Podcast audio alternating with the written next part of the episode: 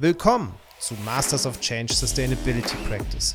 In diesem Branded Podcast erfahrt ihr, was die wichtigsten Dinge sind, um eine Gesellschaft von morgen schon heute zu leben. Dazu berichten Pioniere des Wandels, wie Nachhaltigkeit gelingt.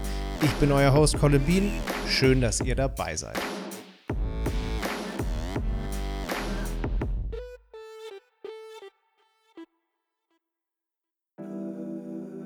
Wenn ich euch fragen würde, was sind die besten Orte, um ein Startup in Deutschland zu gründen, denken viele von euch wahrscheinlich an Städte wie Berlin, München oder Hamburg. Vielleicht noch an Köln oder auch Frankfurt. Aber die wenigsten von euch würden wahrscheinlich an Darmstadt denken. Zu Unrecht, denn laut einer Analyse der FAZ belegt Darmstadt den vierten Platz hinter Berlin, München und Hamburg, wenn es um gute Rahmenbedingungen für Startups geht. Bislang hat sich die Gründerszene hier einen Namen in den Bereichen Digitalisierung und Technologie gemacht. Zunehmend rückt aber auch ein neues Thema in den Fokus. Nachhaltigkeit. Und das liegt nicht zuletzt an einer bestimmten Personalie, namentlich Professor Dr. Klaus Michael Arendt. Klaus ist vor allem als Vorstandsvorsitzender der HEAG AG bekannt. Diese wiederum ist häufig ein Good Practice Beispiel für Nachhaltigkeit und konnte 2020 sogar den CSR-Preis der Bundesregierung gewinnen. Klaus ist ebenfalls der Beauftragte der Hochschule in Darmstadt, wo er zu nachhaltigen Geschäftsmodellen lehrt. Und er ist seit dem letzten Jahr Geschäftsführer des Gründer- und Technologiezentrums Hub 31, worum es heute im Kern gehen soll. Denn so wie es Klaus gelungen ist, Nachhaltigkeit in die HEAG AG und damit in die privatwirtschaftlichen Aktivitäten der Stadt zu integrieren, will er das Thema nun auch in das Gründerökosystem Darmstadts tragen. Darin liegt eine gigantische Chance für neue Unternehmen und sogar ganze Märkte. Doch das setzt für viele einen spannenden Perspektivwechsel voraus. Denn während Nachhaltigkeit und CSR häufig noch als Add-on oder eine Art Risikovermeidungsstrategie angesehen werden, sehen Gründerinnen und Gründer in globalen Krisen wie dem Klimawandel eine Chance, durch neue Produkte und Services Lösungen zu entwickeln. Ob eine solche Perspektive Wunschdenken ist oder sich tatsächlich belegen lässt und wie Klaus eines der besten Gründerökosysteme des Landes stärker auf Nachhaltigkeit ausrichten will, darüber sprechen wir in der heutigen Episode. Doch bevor es an diese Kernfragen geht, wollen wir unseren Protagonisten noch etwas besser kennenlernen und klären, woher das Interesse für Nachhaltigkeit kommt und vor allem, wie Klaus die HEAG AG zu einem Vorbild für nachhaltiges Wirtschaften entwickelt hat. Ja, wie kam ich zu der Position, in der ich bin? Ich habe mal ähm, meine Kindheit Revue passieren lassen und dann habe ich festgestellt, ich habe ähm, immer Spaß gehabt, in der Natur zu sein. Es war, meine Kindheit war geprägt von einer Zeit im, ähm, in Baden-Württemberg und dann einer viel längeren Zeit hier an der Bergstraße im, im Odenwald. Und ich war so ein junger Mann, junger Mensch, der, der gern draußen war, viel mit der Natur zu tun hatte und das hat mir immer Freude gemacht, mit Sport oder auch ohne. Und ja, dann habe ich insofern konsequent dann die, die Schweiz als Studienort ausgewählt und da war es auch oft so, dass ich draußen war und natürlich auch viele, viele Dinge da besucht habe mit Freunden. Und dann nach einer guten Zeit als, als Berater bin ich dann ja, zurück zu einem der Kunden gegangen und das war noch nicht die HEAG, aber dann war sozusagen der Wechsel aus der Dienstleistungsecke in die Ecke der kommunalen Unternehmen vollzogen. Und äh, ja, seit knapp 13 Jahren bin ich jetzt hier bei der HEAG, einem kommunalen Unternehmen, was mich äh, immer schon begeistert hat, weil wir hier als HEAG, als HEAG-Gruppe mit verschiedenen Akteuren, mit der Entega oder auch äh, mit dem Klinikum wirklich hier für die Region viel machen, auch damals schon gemacht haben. Und das hat mich immer schon begeistert. Und hat mich natürlich besonders gefreut, dass dann die, die Möglichkeit gegeben war, hier die, die Führungsaufgabe auch zu übernehmen. Und dann, ja, war dann eine der, der Schritte der jüngeren Vergangenheit der, dass ich in 2020 gefragt wurde, weil wir da einige Entwicklungen hatten im Hub 31. Klaus, wärst, wärst du nicht interessiert, wäre das nicht genau das Richtige, dass du das äh, Unternehmen auch, auch weiterentwickelst, mit den Gesellschaftern natürlich zusammen. Und da habe ich natürlich gesagt, naja, Gründungen, das ist ja schon lange mein Steckenpferd seit Jahren. Also ich habe auch im Studium schon auch eine, eine selbstständige Tätigkeit gehabt und ja, insofern habe ich das auch äh, in der Zeit als HEAG-Vorstand dann weitergeführt. Wir haben viele Gründer auch unterstützt. Wir nannten das Gründercoaching. Und dann war klar, dass ich Ja gesagt habe und gerne die Geschäftsführung vom Hub 31, unserem Technologie- und Gründerzentrum, seitdem wahrnehme. über das Hub 31 wollen wir gleich noch äh, ein bisschen intensiver sprechen, aber lass uns noch mal auf die HEAG AG gucken. Die HEAG AG gilt häufig als äh, ein Vorbild, wenn es um das Thema Nachhaltigkeit in öffentlichen Unternehmen geht. War das schon immer so? Ähm, und was hast du dazu beigetragen, dass dieses Bild der HEAG so entstanden ist, wie man es jetzt wahrnimmt? Sicherlich war die HEAG, vom Namen her war es ja ganz äh, am Anfang 1912 die Hessische Eisenbahnaktiengesellschaft, also im Prinzip ein ÖPNV-Unternehmen. Kurz danach wurde die Firma damals umbenannt in Hessische Elektrizitätsaktiengesellschaft. Und ähm, ja, und so weiter. Da gab es verschiedene dann auch Veränderungen, die will ich jetzt alle nicht hier darlegen. Aber natürlich hat die, äh, die HEAG, die HEAG-Gruppe und die, wir nennen das Stadtwirtschaft, also die Unternehmen, die zur HEAG-Gruppe gehören, aber auch ähm, neben der HEAG-Gruppe stehen, schon lange eine, eine Ausrichtung gehabt, die Daseinsvorsorge ja modern zu verstehen. Aber ich darf, äh, denke ich, mir und meinem Kollegen schon auch ähm, eine gewisse Mitwirkung in der jüngeren Vergangenheit hier zuschreiben. Natürlich eng mit unseren Gesellschaftern. Das ist die Stadt zu 95 Prozent und die Sparkasse zu 5 Prozent und den Aufsichtsratsmitgliedern und dem Team natürlich ähm, ganz wichtig. Aber auch uns beiden, ähm, dass ähm, wir natürlich auch ähm, neue Prägungen mit eingebracht haben. Mir persönlich war in der Zeit seit 2008 darf ich diese Rolle als Vorstand hier äh, wahrnehmen. Natürlich die, die nachhaltige Entwicklung. Wir haben in der Zeit, zum Beispiel in 2009, die erste Stadtwirtschaftsstrategie Hessens und eine der ersten Deutschlands formulieren dürfen. Immer mit den Akteuren zusammen im Team. Ähm, aber das war schon eine Prägung, die ich mit einbringen durfte. Und diese Möglichkeit, eine solche Stadtwirtschaftsstrategie zu formulieren, in der eine Stadt gemeinsam mit den Geschäftsleitungen und weiteren Akteuren definiert, was kommunale Unternehmen entsprechend als Ziele haben sollen, welche Ziele sollen sie verfolgen und welche Maßnahmen sollen dazu geeignet sein, um diese Ziele zu erreichen. Das war eine der, der ersten Meilensteine auch für die nachhaltige Prägung, weil da wurde auch die nachhaltige Entwicklung als Ziel für alle Beteiligungen der Wissenschaft Stadt Darmstadt, also der HEA-Gruppe und darüber hinaus definiert. Und das ist, denke ich, ganz gut gelungen. Und seitdem haben wir uns auch an diesem Ziel orientiert, gemeinsam mit den Akteuren. Und ähm, da freue ich mich, dass wir dann Dinge mit einbringen konnten, wie das Gründercoaching, das letztlich die ökonomische Nachhaltigkeit hier vor Ort auch als Ziel hat, wie das Vereinscoaching, dass wir Vereinsvorsitzende oder Vereinsvorstandsmitglieder unterstützen im Sinne des gesellschaftlichen Zusammenhalts, dass wir halt äh, dort ähm, Dinge anbieten, die eben nicht ein, ein Sponsoring sind. Das ist nicht der Punkt, sondern wir bringen Zeit auf Augenhöhe ein. Mal von mir, mal von Kollegen, dass ähm, Kolleginnen natürlich auch, dass wir Zeit mit den Damen und Herren verbringen, die das mit uns auch wollen. Und da haben wir viele, viele Vereine schon unterstützen dürfen. Oder eben, last but not least, auf der ökologischen Sicht ähm, Themen wie ein Sharing-Angebot zu schaffen. Wir haben jetzt gerade den HEAG Fair Cup als neue Lösung 2019 auf den Weg gebracht, ein Mehrwegbechersystem, eines der wenigen, das ausgezeichnet wurde mit dem blauen Engel, um einfach diese, diese Plastikwahnsinns, diesen Plastikwahnsinn ein Ende zu bereiten, zumindest was Mehrwegbecher, was, was Einwegbecher angeht. Und haben hier tolle Partner gewonnen, wie das Studierendenwerk, den SV 98, also unseren Fußballclub und viele andere. Also da haben wir viel seitdem unternommen. Und offenbar auf dem richtigen ähm, Weg seiend hat uns die Bundesregierung erfreulicherweise 2020 dafür den CSR-Preis auch äh, verliehen, in dem Fall in der Kategorie Digitalisierung und Nachhaltigkeit. Das hat uns besonders gefreut. Mich persönlich natürlich auch sehr, weil ähm, das zeigt, dass es auch andere wahrnehmen, was wir tun. Während viele Nachhaltigkeit und Corporate Sustainability eher als eine Anpassung der eigenen Geschäftstätigkeiten sehen, um zum Beispiel die Ökoeffizienz zu steigern, denkt Klaus Nachhaltigkeit lieber auf Geschäftsmodellebene. Dabei geht es schnell um weit mehr als darum, über minimale Kurskorrekturen ein bisschen weniger Ressourcen zu verbrauchen. Es geht darum, die einzelnen Bausteine eines Modells neu auszurichten und Nachhaltigkeit zum integralen Bestandteil zu machen, zum Teil des eigenen Wertversprechens und damit durch unternehmerische Schaffenskraft Nachhaltigkeitsprobleme zu lösen. Wie gesagt, für viele ist es eine neue Perspektive, sozusagen vom Risikovermeider hin zum Chancenoptimierer.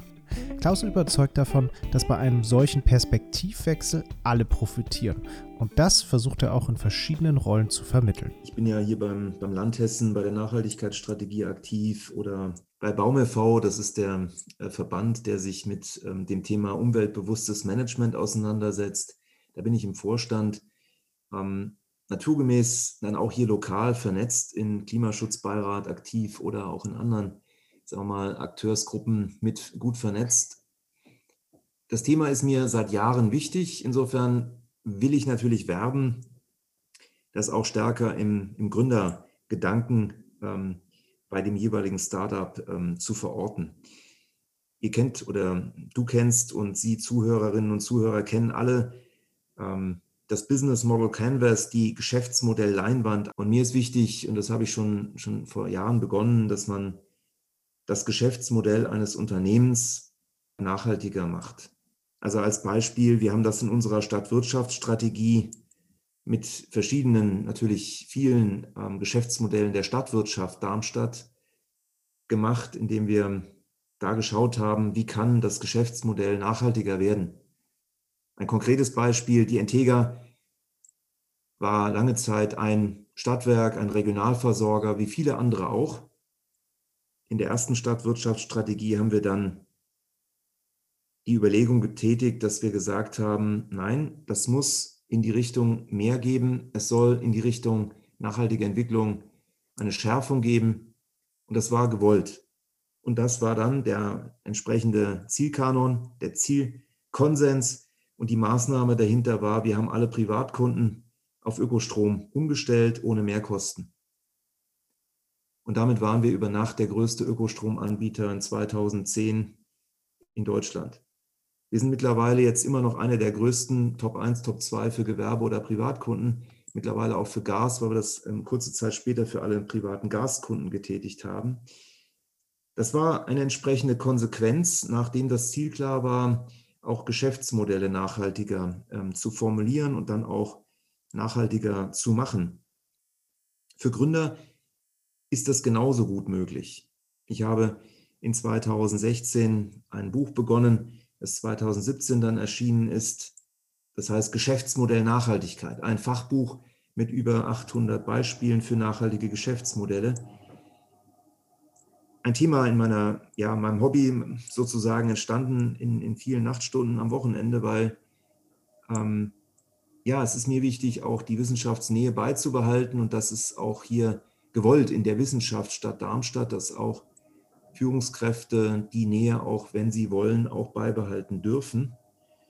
Und insofern ist dieses Buch entstanden, Geschäftsmodell Nachhaltigkeit. Und ähm, es gibt für jede Branche Beispiele in dem Buch ähm, für nachhaltige, für nachhaltigere oder eben nachhaltige Geschäftsmodelle.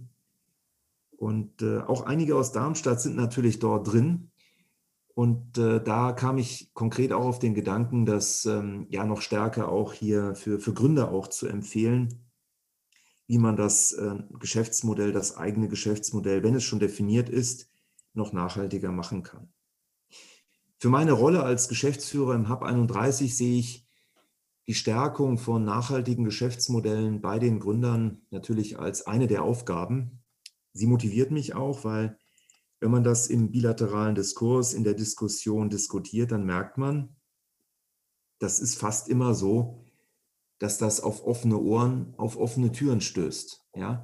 Viele haben darüber auch schon nachgedacht. Natürlich, ähm, es ist ja kein neuer Trend, sondern ähm, die Ökologie oder die soziale ähm, Verantwortung sind alte Trends, aber sie sind Trends weiterhin, ob man sie Neoökologie nennt, ob man sie ähm, Corporate Social Responsibility oder Impact oder ja, Sinn oder es ist mir wichtig, dass man die Dinge eben weiter herauskitzelt, die noch gehen könnten. Und die meisten Startups, mit denen ich das diskutiert habe, nehmen das gerne auf, weil es differenziert, es stärkt das Unternehmen im Wettbewerb und es hat natürlich einen Sinn, es hat einen Impact, es hat eine Wirkung das Warum lässt sich leichter beantworten. Warum macht ein Gründer das, was er tut? Warum macht eine Gründerin das nicht anders? Warum wird man bei einem Pitch vor Investoren, wenn man gefragt wird, wieso machen Sie das so und so, dann ist man nicht vielleicht verlegen und sagt, naja, weil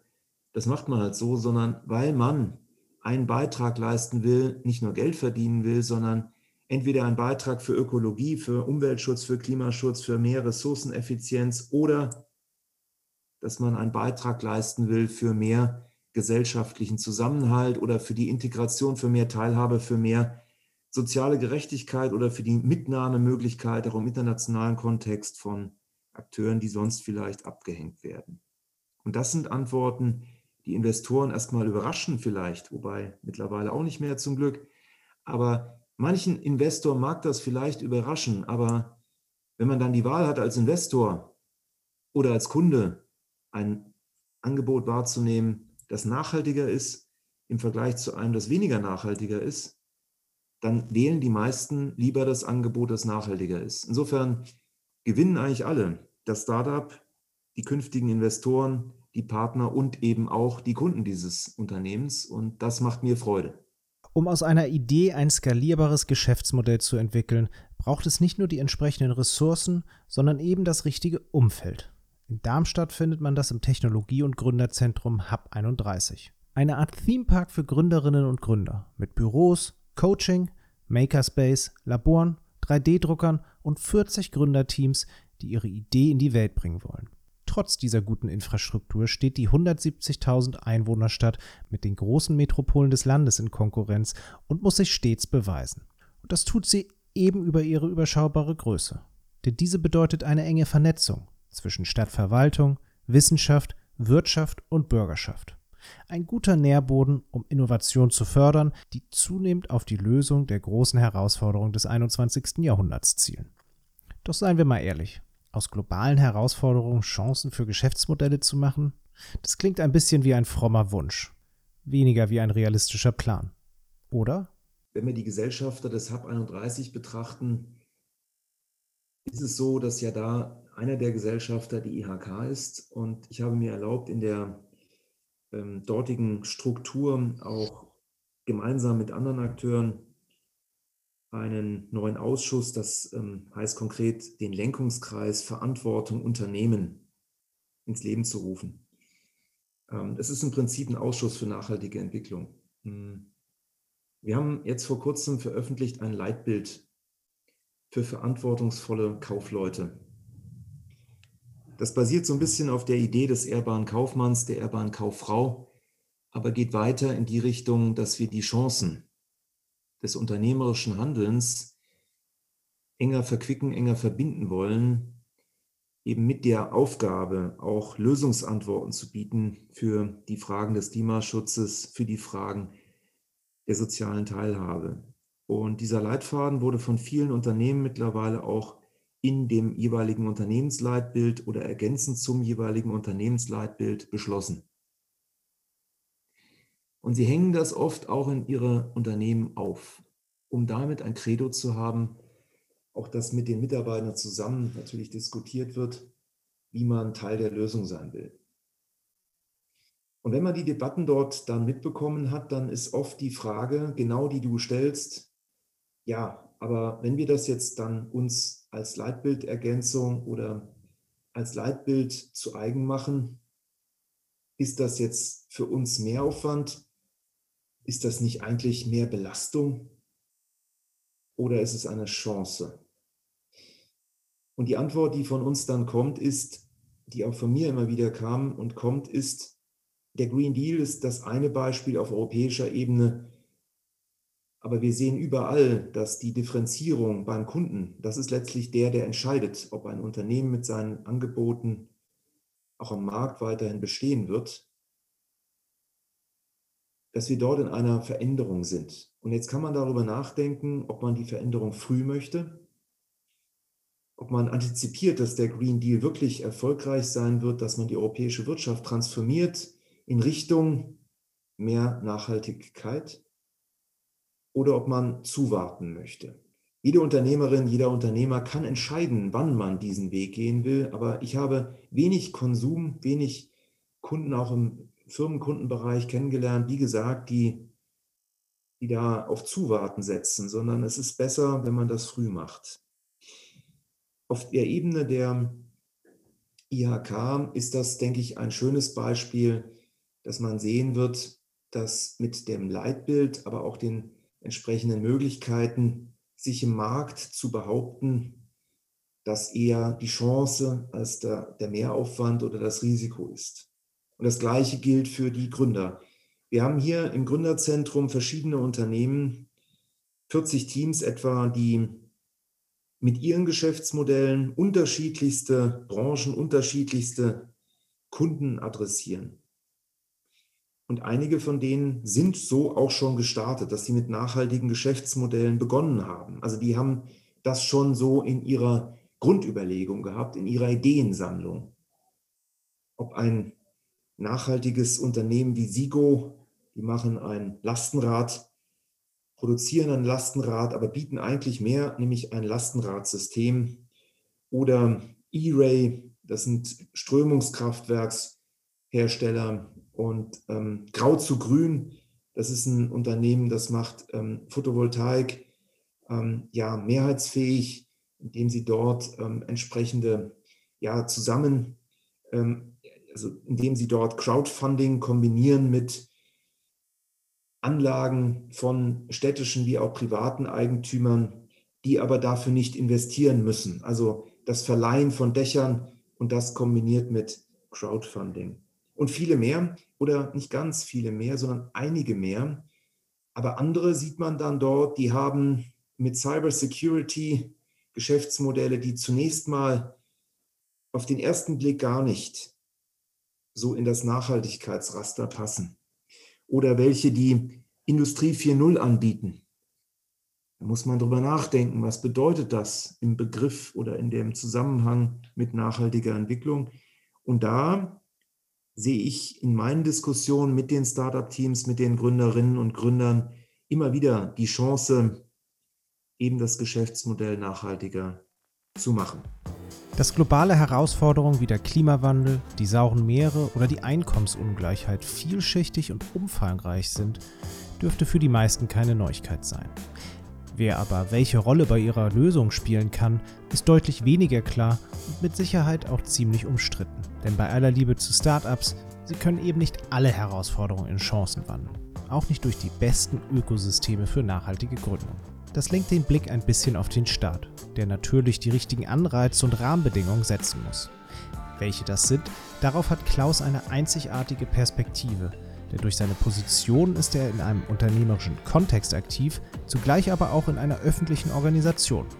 Er sitzt sozusagen an der Schnittstelle zwischen Wirtschaft und Staat. Ich fange mal an mit der Regulierung oder mit dem Staat. Wer ist der Staat? International würde ich jetzt abkürzen da ist es gut, wenn wir den Green Deal ähm, einfach leben, gemeinsam in den Mitgliedstaaten, ähm, geführt, geleitet von der Europäischen Union. Auf der Bundesebene ist einiges spürbar, das über den Green Deal hinausgeht oder ihn ergänzt, das Anreize schafft, und zwar eben Anreize setzt und nicht reguliert nur. Also ich bin immer ein Freund von natürlich Gesetzen, wo nötig, wir brauchen eine starke Umweltgesetzgebung. Wir brauchen natürlich auch Gesetze für den ja letztlich sozialen Zusammenhalt. Das sind Dinge, die den Gemeinwesen in Deutschland, aber auch weltweit ja ähm, auf jeden Fall weiterhin wichtig sein sollten, dass nicht das auf Zusch oder auf, auf gemeinsamen ähm, Beschlüssen von, von Akteuren oder von Individuen beruht, sondern dass das einfach Gesetzescharakter hat. Aber sonst geht es mir und ich denke auch vielen politisch Verantwortlichen, ähm, die ich kenne, darum, dass es da um Anreizsetzung geht. Und das finde ich toll, wenn der Bund, auch das Land Hessen, das Vergaberecht in die Richtung weiterentwickeln, dass nachhaltige Ideen etwas mehr ähm, eben Berücksichtigung finden darf und auch sollte. Ich finde das schon gut, wenn die Anreizsetzung dahingehend gelingt, dass man es darf, also als ausschreibende Stelle als Stadt, als Land, als Bund, das zu berücksichtigen. Ich hoffe, das machen dann auch viel mehr noch, als es heute tun, dass man Recycling, Beton oder Recycling von bestimmten Rohstoffen eben auch einbezieht in die Produktion von welchen Dingen auch immer, von Stühlen, von Tischen, von Dingen, die eben gebraucht werden. Dass man aber auch Anreize schafft im Bereich der Fördermittel, die Land, Bund, Europa eben geben, dass das ein einfacher auch ähm, ja, Maßstab ist. Was ist das Ökologische oder was sind die sozialen Vorteile, die durch das jeweilige Unternehmen, das Fördergeld beantragt, auch ähm, profitieren? Aber ein weiterer Anreiz ist natürlich die Wirtschaftspolitik, das heißt Ansiedlung, das heißt durchaus auch Differenzierung möglicherweise irgendwann. Ich bin durchaus ähm, ein Freund des Föderalismus, aber dann auch steuerrechtlich vielleicht, dass, dass es nicht nur eben Föderalismus im Sinne von Gemeinwesensföderalismus gibt, sondern auch inhaltlichen Föderalismus, was bedeutet, dass das auch vielleicht bei Gewerbesteuern den ökologischen Fußabdruck berücksichtigen hilft oder bei der ähm, Umlage von ähm, Dingen, ähm, bei den Abgaben, auch eben bei sozialen Themen, auch soziale Themen ähm, ja, Berücksichtigung finden können? Ähm, oder wird das immer so bleiben müssen? Nein, natürlich nicht. Eine ökologische oder eine sozial-ökologische Steuerreform wäre möglich. Und ich möchte nicht nur das Beispiel nennen der entsprechenden Fahrten zum Arbeitsplatz, Arbeitsplatz also sprich die Pendlerpauschale, das ist ja eine Trivialität, wo die Anreizsetzung in Deutschland quasi auf dem Teller serviert wird, aber noch nicht so richtig äh, vielleicht genutzt wird, wie man sie nutzen könnte. Da bin ich zuversichtlich, dass das durchaus noch veränderbar ist, dass man auch die Verkehrsmittelwahl noch mehr bevorzugt. Wenn man mit dem Fahrrad zur Firma fährt, wenn man ähm, mit dem Fahrgemeinschaftskorso ähm, zur Firma fährt, im Auto, wenn es denn sein muss, oder wenn man Bus fährt, dass das nicht vielleicht gleichgestellt ist, wie manches mittlerweile schon, ja, sondern dass es noch mehr bevorzugt wird. Dass man auch steuerliche Vorteile ähm, auch der Nutzung von Carsharing noch stärker einbezieht und der Nutzung von Elektroautos weiterhin Vorrang gewährt, noch mehr als heute, oder auch von alternativen Antriebssystemen. Da bin ich durchaus systemoffen. Aber ich denke, man sieht an diesen Beispielen wie der Pendlerpauschale oder der, der Notwendigkeit für Ausgaben, die man privat macht oder als Firma, keinerlei ökologische oder soziale Kriterien berücksichtigt zu sehen. Also es ist egal, ob ich den Schreibtisch so kaufe oder anders. Ähm, man könnte dort viel einbeziehen. Ähm, dort kann der Staat Anreize schaffen. In Darmstadt tut er das und versucht es auch über eine ökologisch orientierte Ausschreibepraxis, die hier von der Stadt und den, den kommunalen Unternehmen mit Ausschreibungspflicht auch ausgeht. Wir haben auch ein klares ähm, Ziel, nämlich die regionale Wertschöpfung zu erhöhen. Das ist indirekt auch ein Maß für ökologisches Tun, aber auch für Soziales sogar direkt, nämlich dass vieles von dem Geld, was bei den kommunalen Unternehmen ankommt, dann auch zurück in die Region fließt welche Anreize der Staat setzen kann, um Nachhaltigkeit im Allgemeinen zu fördern und dadurch auch positiv auf ein Gründerökosystem zu wirken, hat Klaus an einigen Beispielen veranschaulicht. Doch an welchen Herausforderungen können Startups nun arbeiten, wenn sie an ein gutes Ökosystem angeschlossen sind? Ich arbeite gerne in der, in der Typologie mit, mit sieben Bereichen, dass man schaut in den sieben Kategorien, Typen im Sinne einer Typologie, dass man schaut, wo kann man sich mit seinem Geschäftsmodell einordnen, weil dann sieht man direkt auch die Chance. Ähm, das eine ist klassisch das Thema Ökoeffektivität. Also kann das eigene Produkt einfach besser im Vergleich zu den Marktmaßstäben die Dinge abbilden aus ökologischer Perspektive und zwar effektiver, also wirklich dauerhaft und wirklich spürbarer. Das zweite ist Ökoeffizienz im Sinne von, es ist eine durchaus substanzielle, aber nicht ganz so starke Verbesserung des Produkts im Vergleich zu Marktwettbewerbern. Das ist sozusagen etwas effizienter. Das Ganze macht weniger Energieverbrauch für die gleiche Leistung, weniger Ressourcenverbrauch für die gleiche Leistung, weniger negative Folgen für die Umwelt oder eben auch soziale Zusammenhänge, sprich auch besser in der Lieferkette. Ökoeffizienz. Drittens Gesundheit. Welchen Beitrag leistet das Geschäftsmodell für die Gesundheit entweder der ähm, mittelbaren oder der unmittelbaren Kunden? Das kann man so oder so sehen. Und das hat durchaus viele Möglichkeiten in sich, weil man muss nicht gleich ein Medizinprodukt entwickeln, sondern man kann auch das Add-on liefern, indem man beispielsweise spielerisch, digital Punkte sammeln lässt, wenn man äh, mit dem Produkt arbeitet und dafür Punkte bekommt oder in der App, die meistens mit ja, heutigen Produkten verbunden wird, heutigen Geschäftsmodellen, einfach auch Themen für die Mitarbeiter oder eben die Kundinnen und Kunden darstellt, die den Gesundheitsvorteil haben, sei es informativ oder sei es wirklich was zu tun. Dann das Thema Sharing. Wie kann man gemeinsam Dinge tun? Da geht es darum, ob man als Unternehmen im Hub 31 wird das auch gern praktiziert, dass viele gemeinsam Dinge auch tun.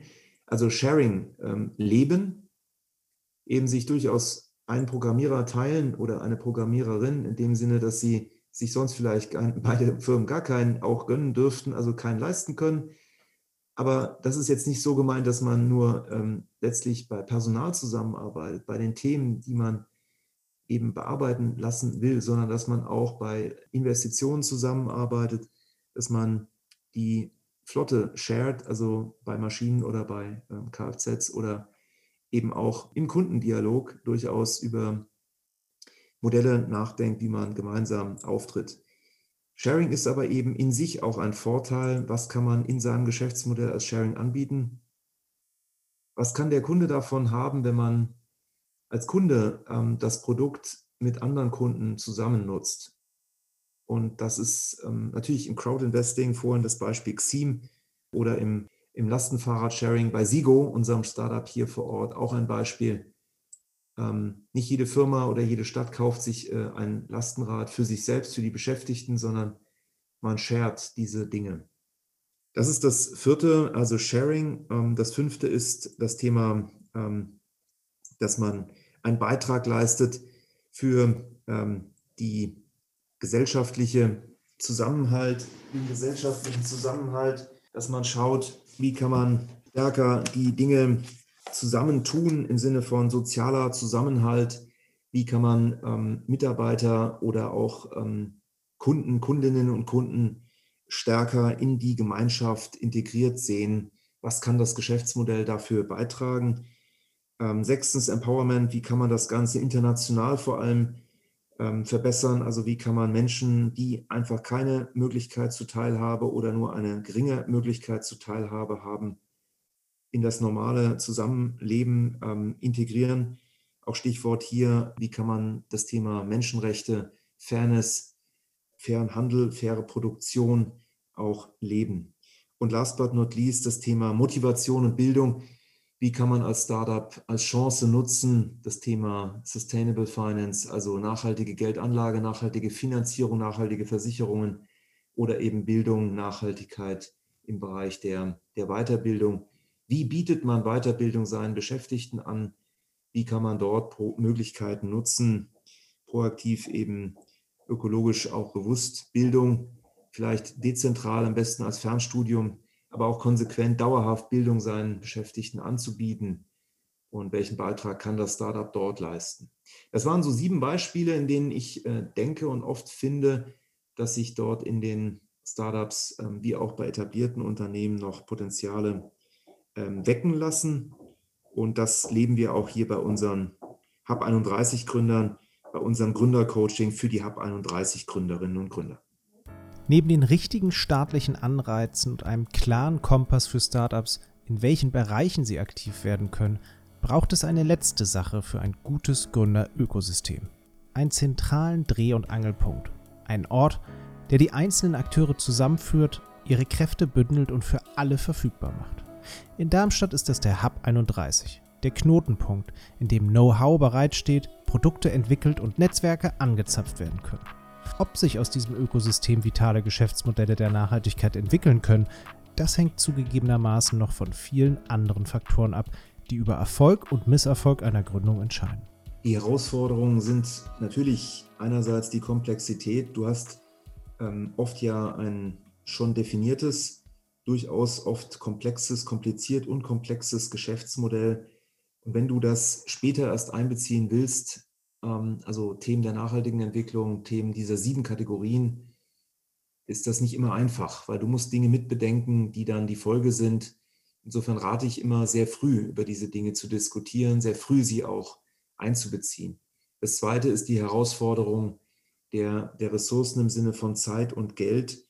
Ähm, oft sind Gründer, Gründerteams natürlich ähm, an beidem sehr ähm, eng bemessen. Also sie haben meist keine Zeit, weil sie sehr, sehr viele Aufgaben zu bewältigen haben in kurzer Frist mit einem kleinen Team oder gar mit nur dem Gründerteam. Ähm, insofern muss die Zeit natürlich dafür auch investiert werden. Ich halte die Zeit für klug investiert, sich mit den Themen frühzeitig auseinanderzusetzen, weil es ist eine Form der strategischen Differenzierung, der Differenzierung im Markt, aber auch der Möglichkeit, eben Mehrwerte für die künftigen Beschäftigten und die künftigen Kunden zu schaffen. Insofern halte ich jede strategische Diskussion für wichtig, auch die über nachhaltige Entwicklung.